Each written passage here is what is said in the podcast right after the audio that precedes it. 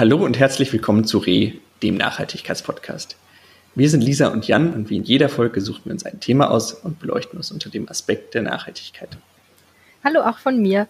Nochmal ganz kurz zur letzten Folge. Wir haben das letzte Mal über Divestment gesprochen. Das ist das Gegenteil von Investment. Und das langfristige Ziel davon ist es, unethische Aktien oder Anleihen oder Investmentfonds abzustoßen. Und da hat uns Matthias erklärt, wie öffentliche Institutionen wie Bundesländer und Universitäten, aber auch Pensionsfonds aktuell unter Druck stehen, ihr Geld entsprechend nachhaltig anzulegen. Und das war ja sehr spannend. Und wir haben beim letzten Mal auch gelernt, um welche enormen Geldmengen es dabei eigentlich geht. Und gleichzeitig ist das natürlich auch immer schwierig, zu solchen Institutionen wie dem Bundesland Berlin oder Universitäten einen direkten Bezug zu bekommen. Es ist einfach immer nicht ganz eingängig, wie das Geld zum Beispiel dann in den Pensionsfonds oder das universitäre Vermögen angelegt wird. Das kann man natürlich ändern, indem man sich bei der Divestment-Bewegung engagiert und dadurch einen tieferen Einblick in die Materie bekommt. Genau, warum rekapitulieren wir das nochmal? Weil wir heute wieder über Geld sprechen möchten. Aber diesmal nicht das von großen Institutionen, sondern das eigene, das persönliche Geld. Ähm, ich habe ja letztes Mal auch erzählt, dass ich den Großteil meines Geldes auf einem Girokonto habe. Und ich weiß eigentlich nicht so richtig, was meine Bank damit macht. Denn in aller Regel macht sie irgendwas damit und lässt das Geld nicht da einfach rumliegen. Denn sie will mit dem Geld ja eine Rendite erwirtschaften. Ab dem Zeitpunkt, wo die Bank mein Geld des Girokontos anlegt, weiß ich auch nicht mehr, was damit eigentlich passiert. Und das geht auch anders. Und deswegen sprechen wir heute mit Inas von Tomorrow. Willkommen und stell dich vielleicht erstmal kurz vor. Ja, hallo auch von meiner Seite. Äh, mein Name ist Inas. Äh, ich bin einer von drei Gründern von Tomorrow. Und wir haben uns äh, ja, vor knapp zwei Jahren auf die spannende Reise begeben, ähm, uns mit dem Thema nachhaltigen Banking auseinanderzusetzen und daraus äh, tatsächlich ein spannendes Unternehmen zu entwickeln. Ähm, steigen wir doch dann direkt vielleicht mal ein. Erklär doch mal, was Tomorrow eigentlich ist oder macht.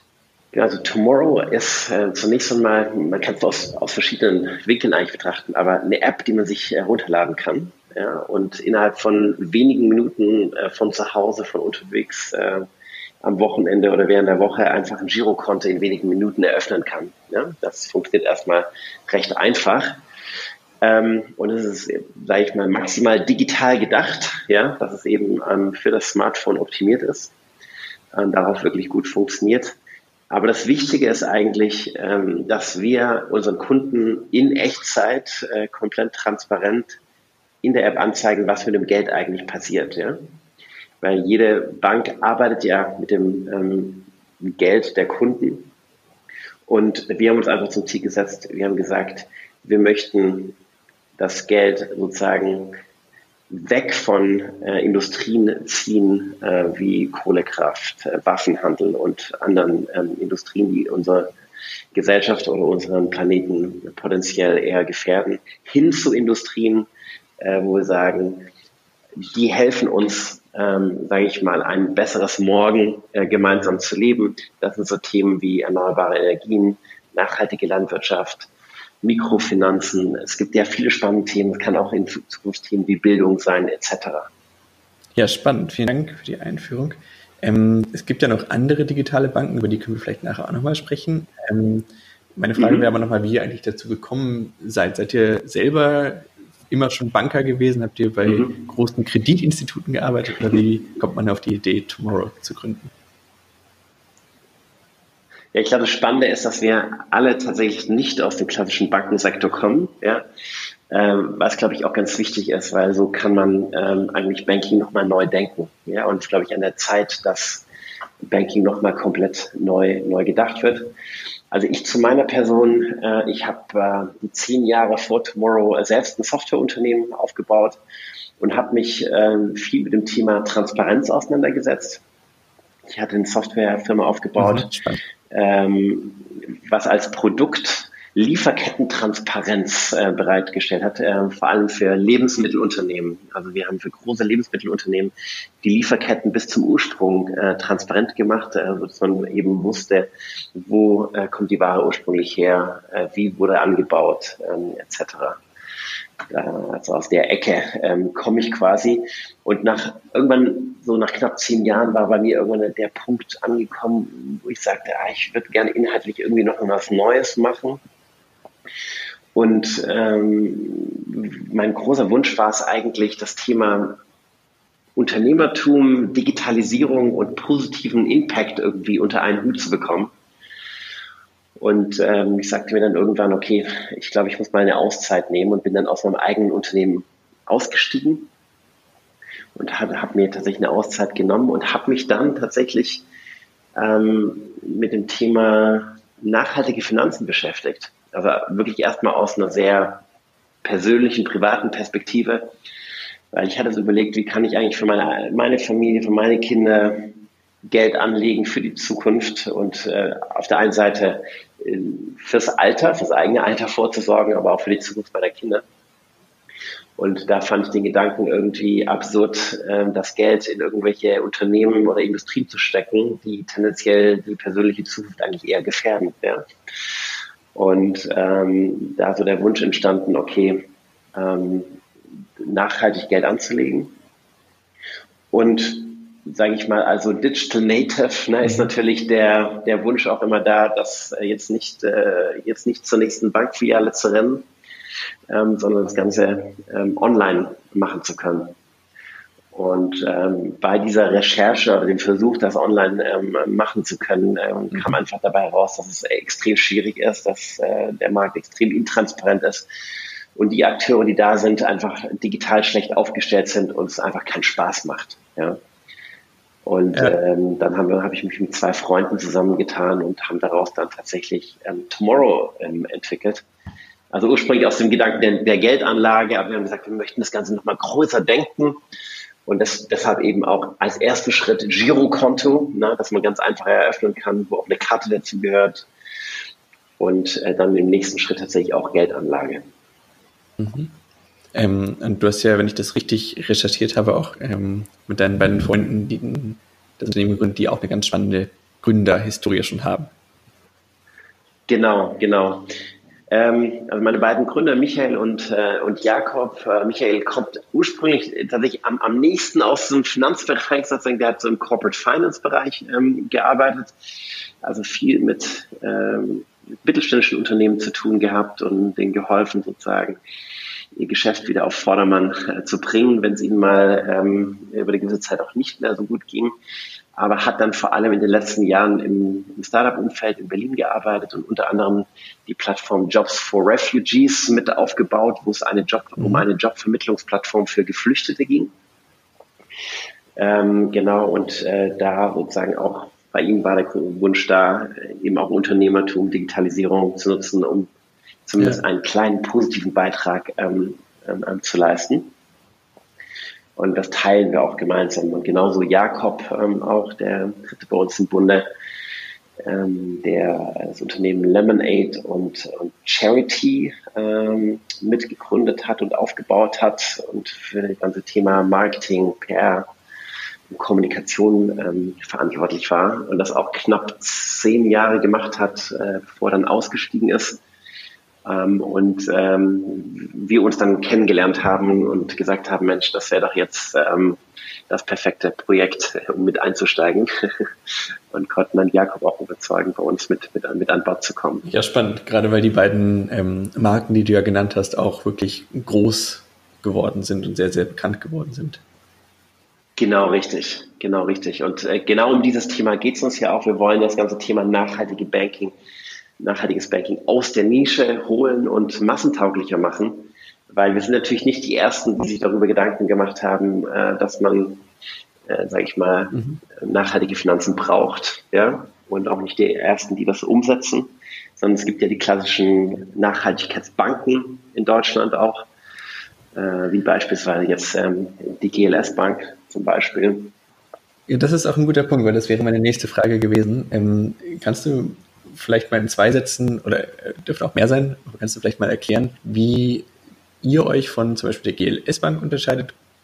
Genau, also ich, ich glaube jetzt, ich meine, auch eine, eine GLS Bank ist dann, ähm, sage ich mal genau, von den Werten, also im, im, Kontext des Nachhaltigkeitsbankings sozusagen eine der Pioniere wirklich, ja, die auch eine ähm, tolle Arbeit geleistet haben in den letzten über 40 mhm. Jahren ähm, aber dann doch für die Historie ähm, recht klein sind, ne? also knapp über 200.000 Kunden.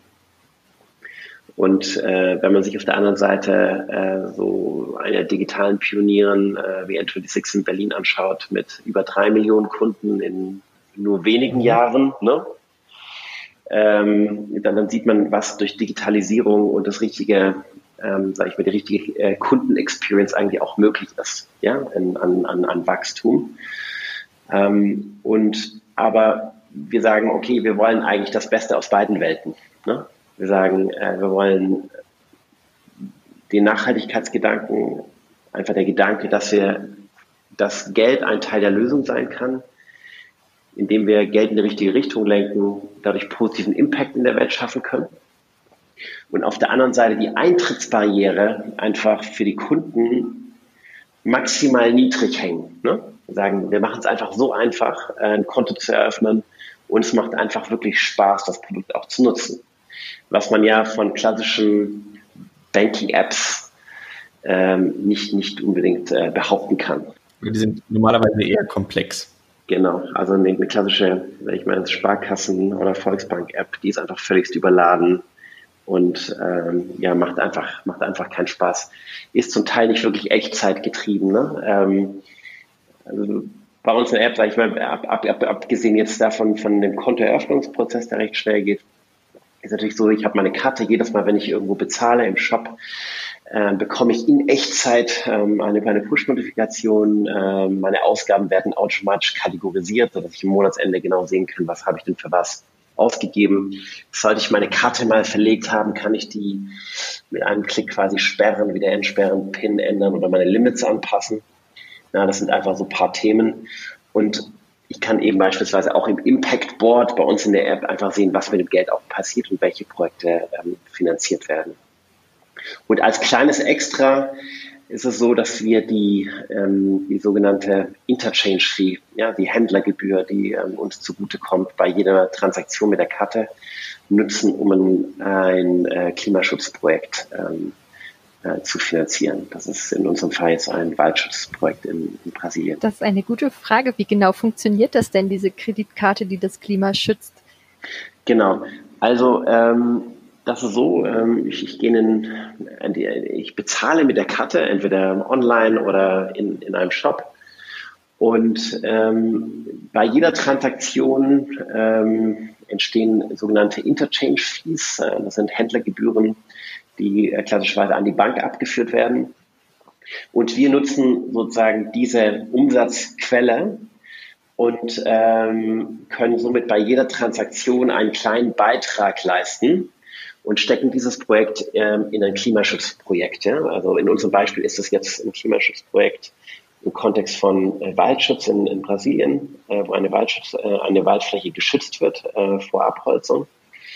Aber in Zukunft wird es so sein, dass ähm, der Kunde dann zwischen verschiedenen Projekten auswählen kann. Ja? Also perspektivisch ein Ozeanplastikprojekt sein oder ein Trinkwasserprojekt und da quasi die Interchange Fee hinlenken kann und somit einen kleinen okay. Beitrag leisten kann. Da, da sieht man dann auch direkt, wie die Nachhaltigkeit wirkt und da würde ich gerne nochmal nachfragen. Also du hast über, auch über deinen persönlichen Wunsch gesprochen, ja. Geld nachhaltig anzulegen, auch im Hinblick auf Altersvorsorge. Mhm. Und mich würde nochmal interessieren, was genau. ihr, äh, also wie ihr ganz konkret Nachhaltigkeit definiert. Mhm. Genau, also Nachhaltigkeit ist an sich erstmal ein Wort, was ich eigentlich nicht so mag, weil es kein geschützter Begriff ist ne? und sehr mhm. viel Auslegungssache. Was, was, ähm, was versteht man darunter? Ähm, und ja, wir haben uns recht lange mit dem Thema natürlich beschäftigt und für uns Nachhaltigkeit auch definiert. Ja? Also erstmal Nachhaltigkeit bedeutet für uns erstmal eine Orientierung an Positivkriterien. Ja, also es gibt einfach eine ganze Liste von Positivkriterien, die abgeleitet sind aus den 17 Nachhaltigkeitszielen mhm. der Vereinten Nationen. Ja, da gibt es ähm, eine ganze Liste, die kennt ihr wahrscheinlich. Kann man auch ähm, im Internet nachlesen, welche alles das, das sind. Ja. Und sonst verlinken wir sie nochmal. Genau, genau. Und ähm, daran orientieren wir uns ähm, quasi also ob das jetzt Ressourceneffizienz ist oder ob das erneuerbare Energien sind oder ob das ähm, Zero Poverty ähm, als, als, als Ziel ist. Ja? Ähm, daran orientieren wir uns erstmal und sagen, okay, Nachhaltigkeit bedeutet einen, einen positiven Beitrag, einfach einen messbaren positiven Beitrag zu leisten. Und es bedeutet aber auch eine ganze Liste von Negativkriterien ähm, zu berücksichtigen. Eben keine Kohlekraft äh, zu finanzieren, keine Massentierhaltung ähm, zu finanzieren, keinen Waffenhandel ähm, zu finanzieren. Und da gibt es auch einen ganzen Kriterienkatalog von Negativindustrien, ähm, äh, die äh, quasi per se immer ausgeschlossen werden. Okay, und da wird es dann wahrscheinlich auch konkreter, kann ich mir vorstellen? Oder also entscheiden dann letztendlich diese Negativkriterien für die, also über die konkrete Geldanlage? Genau, es ist eine Kombination. Also die, ähm, die, die, die Negativkriterien sind, sage ich mal, eher so der kosmetische Aspekt, der, wo man sagt, okay, ähm, da fällt erstmal alles durchs Raster durch. Ne? Und dann äh, letztendlich muss man aber äh, Projekte oder Unternehmen finden, die einen positiven Beitrag leisten. Ne?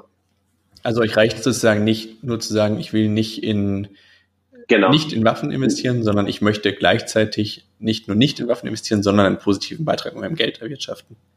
Exakt richtig, genau, weil der Ausschluss von Negativkriterien an sich reicht quasi nicht aus. Ja?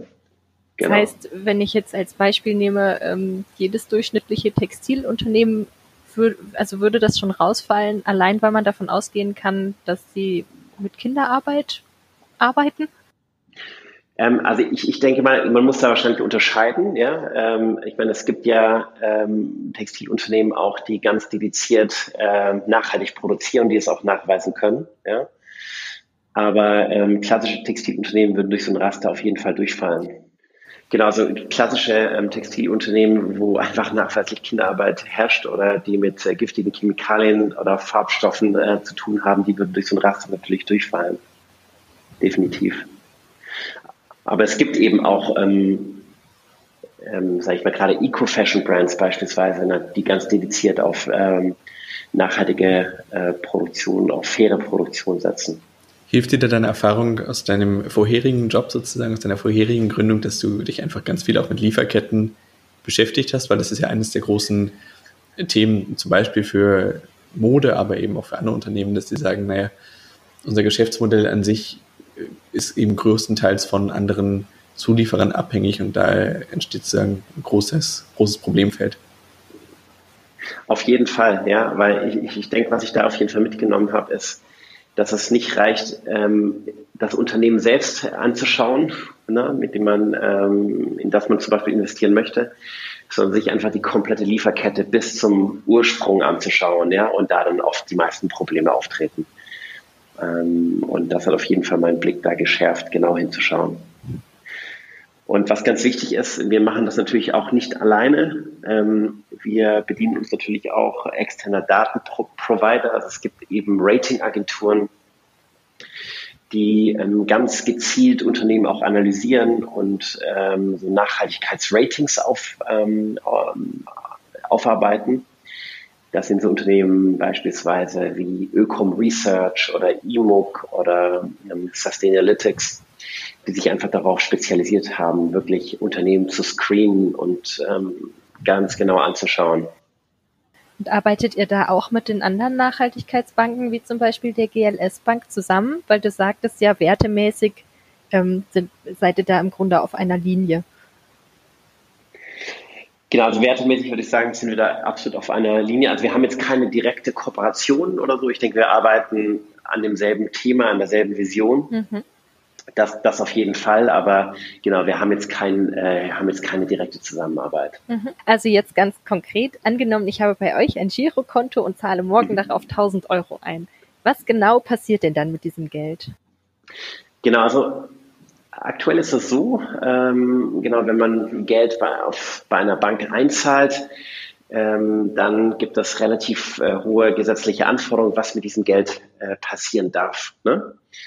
Also es muss ja ein bestimmter Grundstock an Liquidität äh, zurückgehalten werden, dass äh, wenn, wenn ich morgen zum Geldautomaten gehe, dass das Geld tatsächlich auch da ist. Ne? Und es gibt äh, relativ hohe Anforderungen auch daran, dass wenn ich Geld investiere oder anlege als Bank, dass das wiederum mit Eigenkapital ähm, gedeckt ist zu einem gewissen ähm, einem Satz. Ja. Und aber mit einem mit einem kleinen Teil oder mit einem gewissen Teil des Geldes ähm, darf eine Bank ähm, agieren, ja, das das das ähm, eingezahlten Geldes. Und damit können beispielsweise entweder Kredite vergeben werden sodass äh, sich beispielsweise jetzt jemand ein Haus davon bauen kann oder kaufen kann oder ein Unternehmen damit finanziert wird. Oder eine Bank kann eben auch in Aktien beispielsweise investieren oder in Staatsanleihen. Ja? Und ähm, genau. Und was, was wir eben machen, wir, äh, wir legen das sozusagen transparent offen. Das heißt, man kann jederzeit reinschauen, äh, was, was tatsächlich damit passiert. Und der Teil, der nicht verwendet wird, der jetzt nicht in nachhaltige Projekte investiert äh, wird, der wird äh, quasi bei der Zentralbank quasi ähm, gelagert. Ne? Das ist dann die Deutsche Bundesbank. Kann ich ähm, auch sehen, was genau mit meinem Geld passiert oder nur allgemein, was mit dem Geld, was bei euch gelagert ist, passiert? Genau, wir zeigen allgemein, was sozusagen mit dem Geld der gesamten Tomorrow Community okay. passiert. Ne, man, man, kann das natürlich dann runterrechnen auf das eigene, mhm. aber das ist tatsächlich, ähm, weil wir, wir fahren ja nicht das einzelne Geld des Einzelnen, sondern das ist dann ähm, tatsächlich ein Topf äh, der gesamten Tomorrow Community. Ja. Kannst du nochmal für den, äh, für die Hörerinnen und Hörer eine Hausnummer geben, wie groß ungefähr dieser Prozentsatz wahrscheinlich ist, ähm, des Geldes, das man tatsächlich nicht als Eigenkapitalquote vorhalten muss, sondern dass man dann investieren kann oder anlegen kann oder verleihen kann? Also ich kann mal sagen, was unser Zielwert ist, ja, weil wir haben ja, ja. erst vor kurzem angefangen und da sind wir gerade dabei, auch noch die ähm, ähm, jetzt die ersten Prozesse richtig auch aufzusetzen, damit wir auch größere Summen ähm, investieren dürfen. Äh, wir werden hier auf jeden Fall in den nächsten Wochen so in die ersten Millionenbeträge kommen, die wir tatsächlich in ähm, nachhaltige Projekte investieren können oder ja oder dann auch getan haben. Und perspektivisch ähm, ist so das Ziel, auf so einen Wert von so 50 bis 60 Prozent okay. der Einlagen zu kommen, ja, ähm, die, die verwendet werden ähm, äh, können. Das, das wäre sozusagen unser, unser Wunschszenario. Was man aber auch nochmal hier unterscheiden muss, ist, das eine ist ja das Girokonto auf dem der Durchschnittsdeutsche, sage ich mal, gar nicht mal so viel Geld parkt auch. Ne? Das ist ja, ja Geld, das wird dann so am, am Monatsanfang hat man dann einen höheren Kontostand und gegen Monatsende in der Regel dann eher weniger. Und dann gibt es ja die Idee, dass man Geld tatsächlich fürs Alter mhm. anlegt oder investiert. Ne?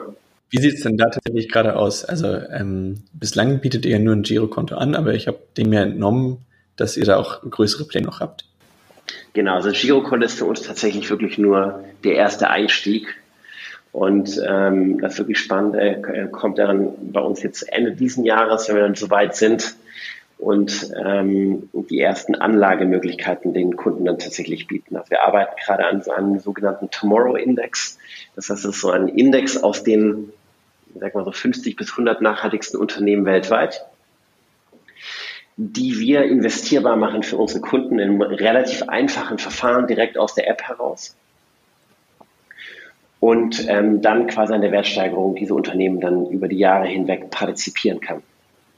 Weil der große Trend, ne, wenn man sich ein bisschen äh, umschaut, ist ja, dass man als, als, als Anleger ähm, in sogenannte ETF-Produkte ähm, ähm, investiert. Ist ja meistens dann, man kann sich das vorstellen, wie ein großer oder riesengroßer Fonds, der in äh, Tausende von Unternehmen weltweit investiert. Mhm. Und man dadurch den Vorteil hat, eben in die gesamte Wirtschaftsentwicklung der ähm, Gesamtweltwirtschaft äh, da quasi mit, mit partizipiert.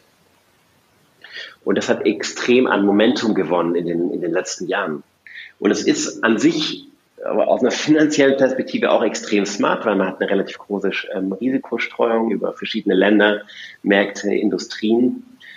Ähm, und ähm, sage ich mal, die Historie zeigt, dass man über so ein Verfahren so zwischen sechs und sieben Prozent pro Jahr tatsächlich an Rendite erwirtschaften kann.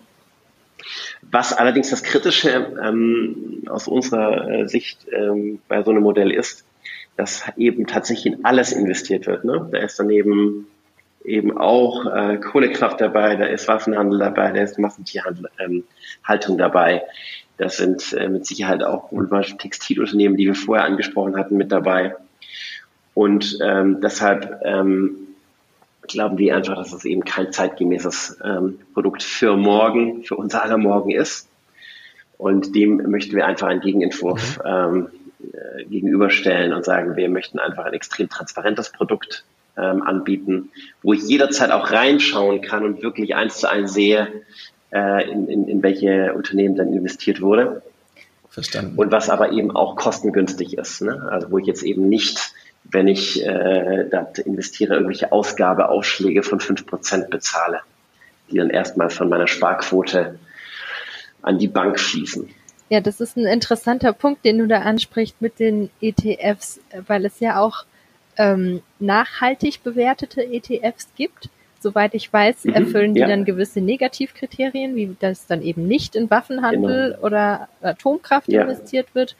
Ähm, aber ich glaube, da sind eben so klassische Textilunternehmen wären da durchaus dabei. Also verstehe ich dich richtig, dass du sagen würdest, auch nachhaltig bewertete ETFs sind nicht unbedingt so richtig nachhaltig.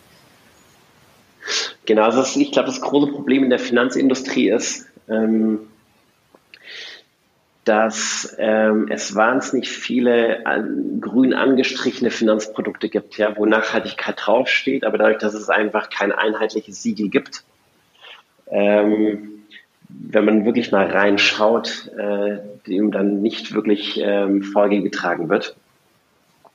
Und man kann sich beispielsweise mal den, es gibt ja den Dow Jones Index ne, in den USA, sagen wir den größten ähm, ähm, Titeln, Aktientiteln in den, in den USA und quasi ein Pendant zu dem deutschen DAX. Und da gibt es eben den Dow Jones äh, Sustainability Index. Ne? Und wenn man das jetzt erstmal so liest, denkt man, ah toll, da sind lauter nachhaltige Unternehmen drin. Ne? Mhm.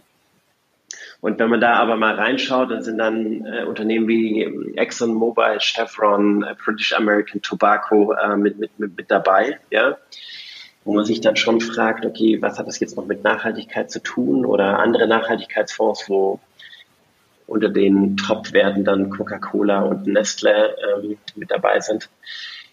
Die mit Sicherheit, das sind mit Sicherheit Unternehmen, die schon auch eine, eine Nachhaltigkeitsstrategie haben. Ne? Ähm, das ist komplett richtig und sich ähm, da auch ähm, scheinbar auch Mühe geben.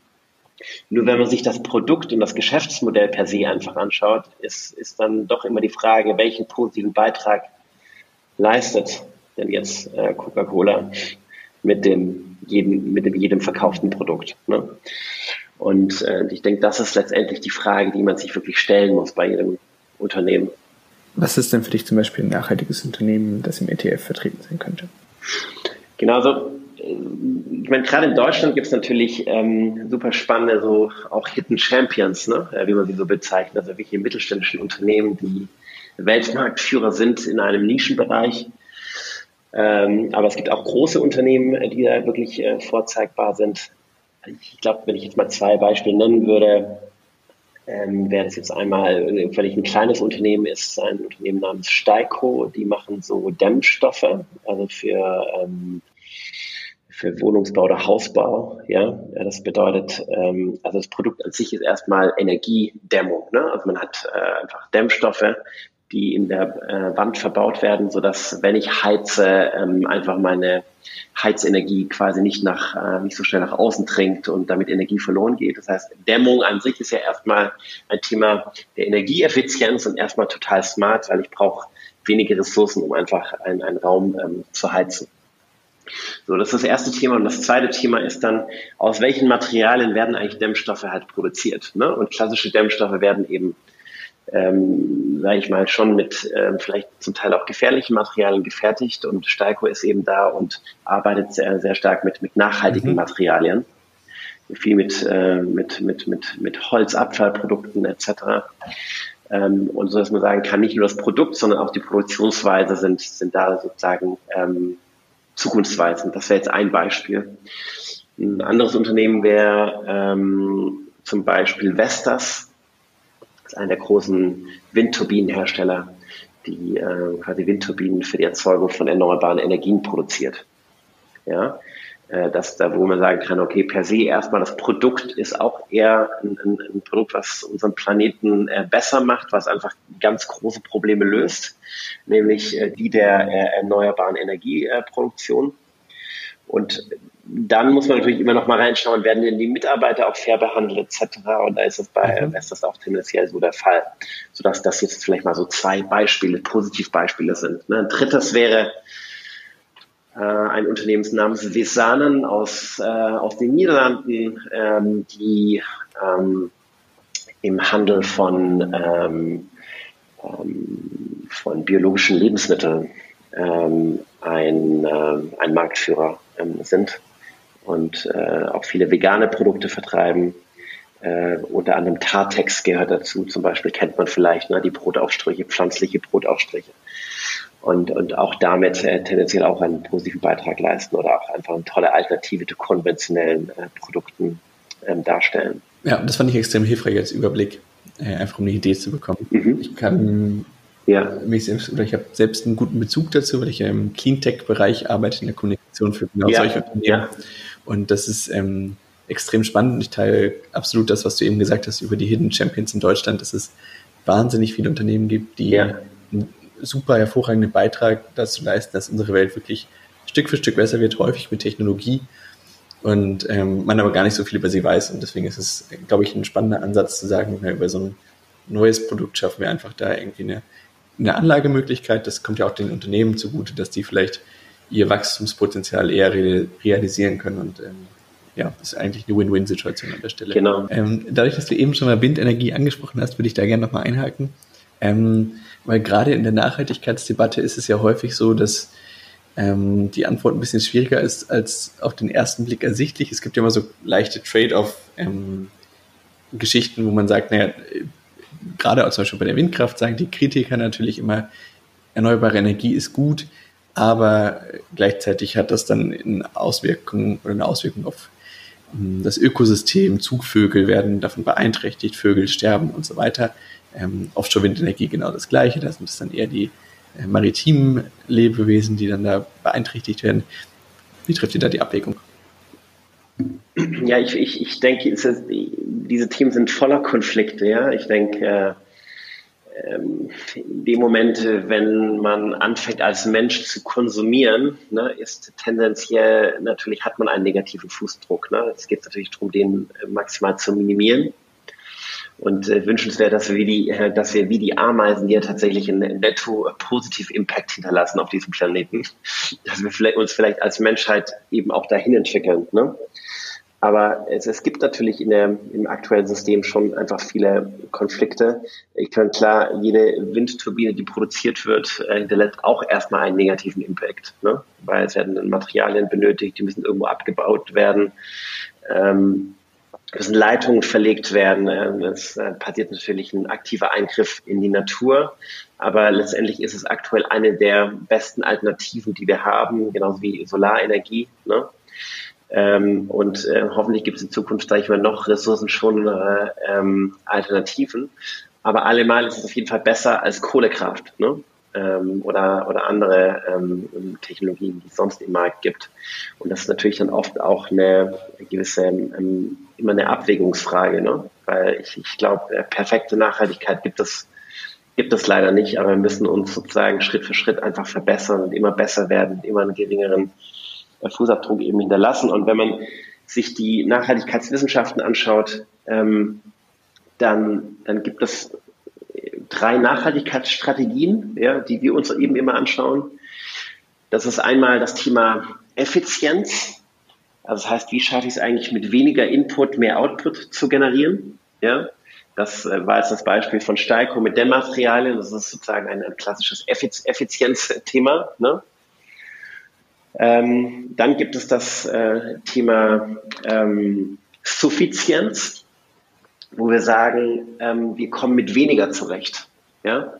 Das heißt, äh, wenn ich jetzt ans Thema Wohnen denke, dann äh, lieber eine kleinere Wohnung, ähm, auf der ich lebe. Deshalb habe ich ein, äh, muss ich weniger Fläche heizen. Ne? Oder lieber mit dem Fahrrad zur Arbeit zu fahren als äh, jetzt mit dem Elektroroller, sage ich mal. Ne? Man könnte sagen, Elektroroller ist jetzt erstmal super, ähm, elektrische Mobilität, klasse, aber es ist immer noch besser zu laufen oder mit dem Fahrrad zu fahren. Ne? Ähm, das äh, sozusagen das Thema äh, Suffizienz. Und dann gibt es das Thema Konsistenz. Ja? Und Konsistenz bedeutet eben lieber Ökostrom anstatt konventionellen Strom, erneuerbare Energien anstatt ähm, andere ähm, Energieträger oder Elektromobilität anstatt ähm, ähm, Verbrennungsmotoren. Ne?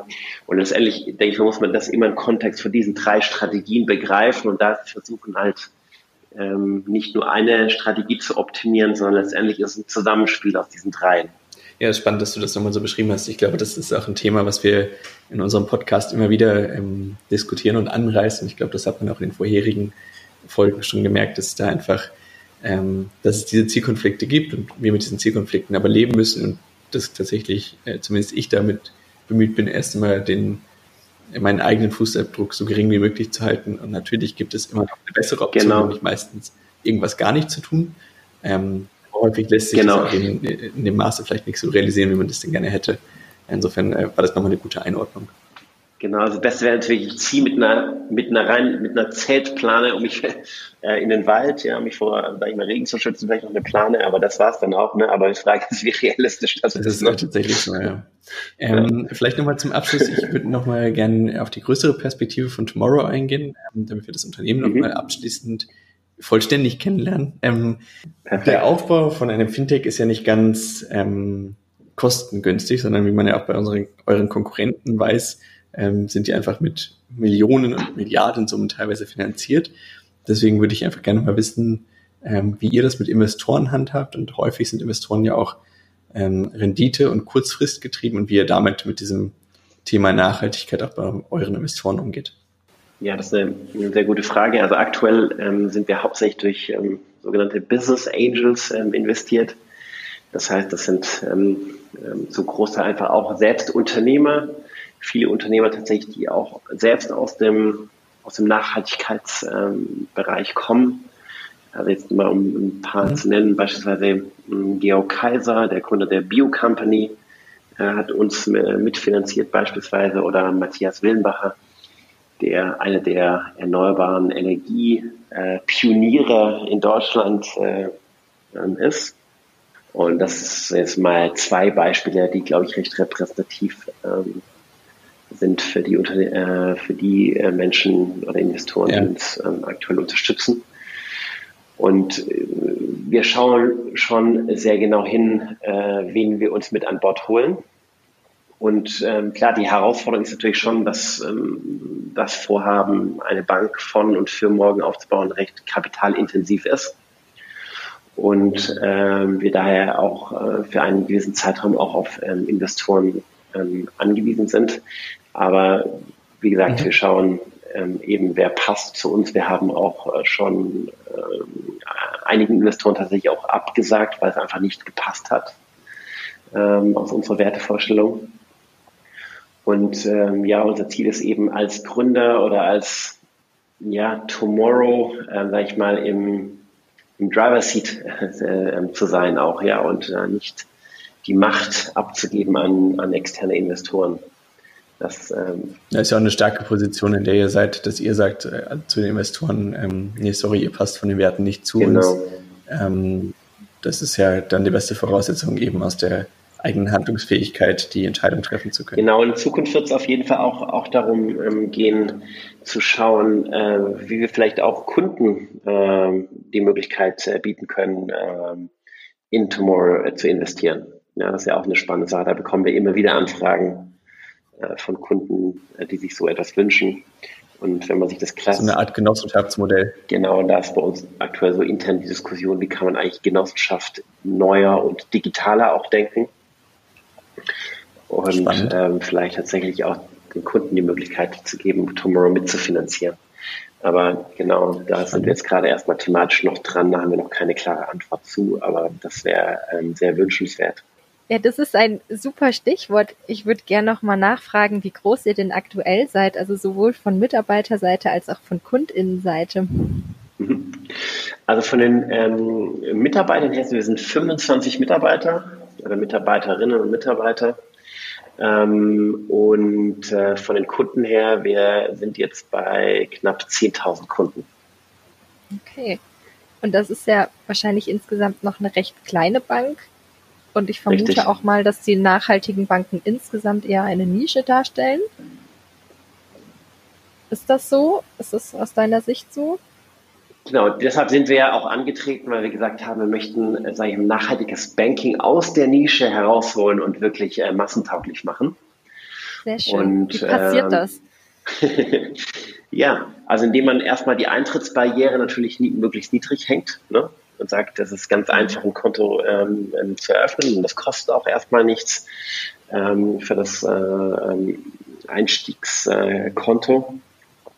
Und dann das Produkt einfach so zu gestalten, dass es Spaß macht. Ja? Also soll Spaß machen, die App zu benutzen, soll Spaß machen, mit der Karte zu bezahlen.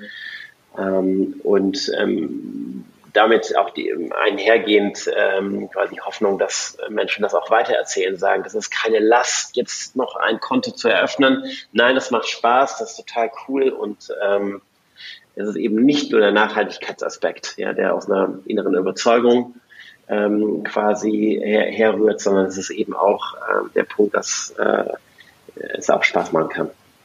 Also das Angenehme mit dem Nützlichen verbinden. Genau, richtig. ich, ich denke, wir, wir sehen halt ähm, ja einfach das, ja, das große Bedürfnis zu sagen, ähm, Nachhaltigkeit wird zu einem neuen Selbstverständnis, einer neuen Gründergeneration.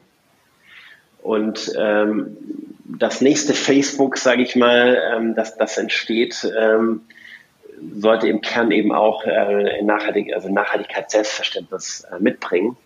Und es sollte sich eben nicht ausschließen, dass wenn ich äh, nachhaltig agiere als Unternehmer oder als Unternehmen, dass ich deshalb langsamer wachse oder deshalb ein schlechteres Produkt habe, ne? sondern im Gegenteil, ja, das äh, soll sich gegenseitig bedingen. Das ist doch ein schönes Schlusswort. Dann äh, hoffen wir, dass das nächste Facebook aus Deutschland kommt und ein digitales Produkt ist und doch hoffentlich dann tomorrow. Das wäre doch schön.